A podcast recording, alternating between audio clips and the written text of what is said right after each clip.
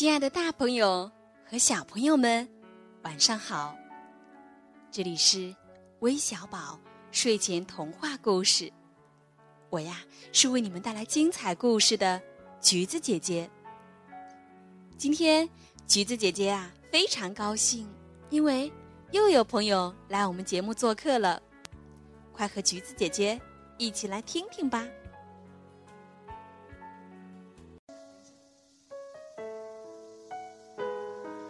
微小宝睡前童话故事的听众们，你们好，我叫孙思雨，今年已经十四岁了。虽然已经是初中生了，但是我还是非常喜欢听故事、讲故事的，是一名微小宝的忠实听众。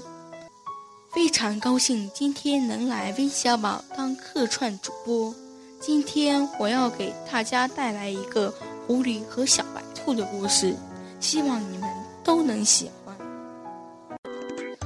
从前，在一个山洞里住着一只又可恶又狡猾的狐狸，它叫做聪聪。在离那个山洞两公里的一个山洞里面，住着一只既长得漂亮又聪明的小白兔，它的名字叫做丽丽。一天早上。丽丽在自己的菜园里摘菜时，聪聪正好出来找食物。当聪聪看到丽丽时，禁不住流口水。聪聪想：这只兔子多么鲜，多么嫩啊，正巧可以让我饱餐一顿。我得想个好办法来把它抓住。这时，丽丽刚好回过头，看见一条狐狸尾巴，吓得呆呆地站在那儿，半天都没有动。忽然，丽丽想到不能白白地站在那儿等死，就想呀想呀，想出一个主意。丽丽从旁边捡起一块小石子，向聪聪扔去，说：“狐狸，狐狸。”要抓我就来吧！聪聪被石子打得疼死了，说：“哎呦，我的妈呀，疼死我了！”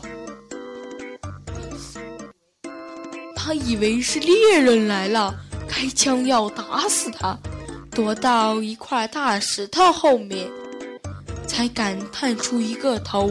但他看到的不是猎人，而是小白兔丽丽。聪聪说：“该死的兔子，我把你给杀了，就不是狐狸。”说着，你向小白兔扑去。丽丽说：“来呀，来呀，臭狐狸，你来呀！”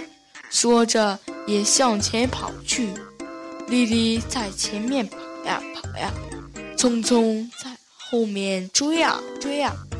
丽丽跑到一片草地时，突然跺脚。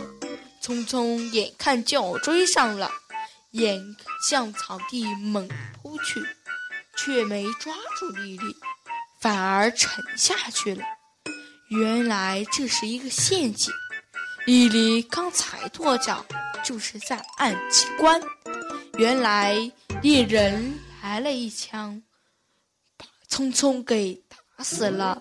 从此这里再也没有狐狸来吃兔子了。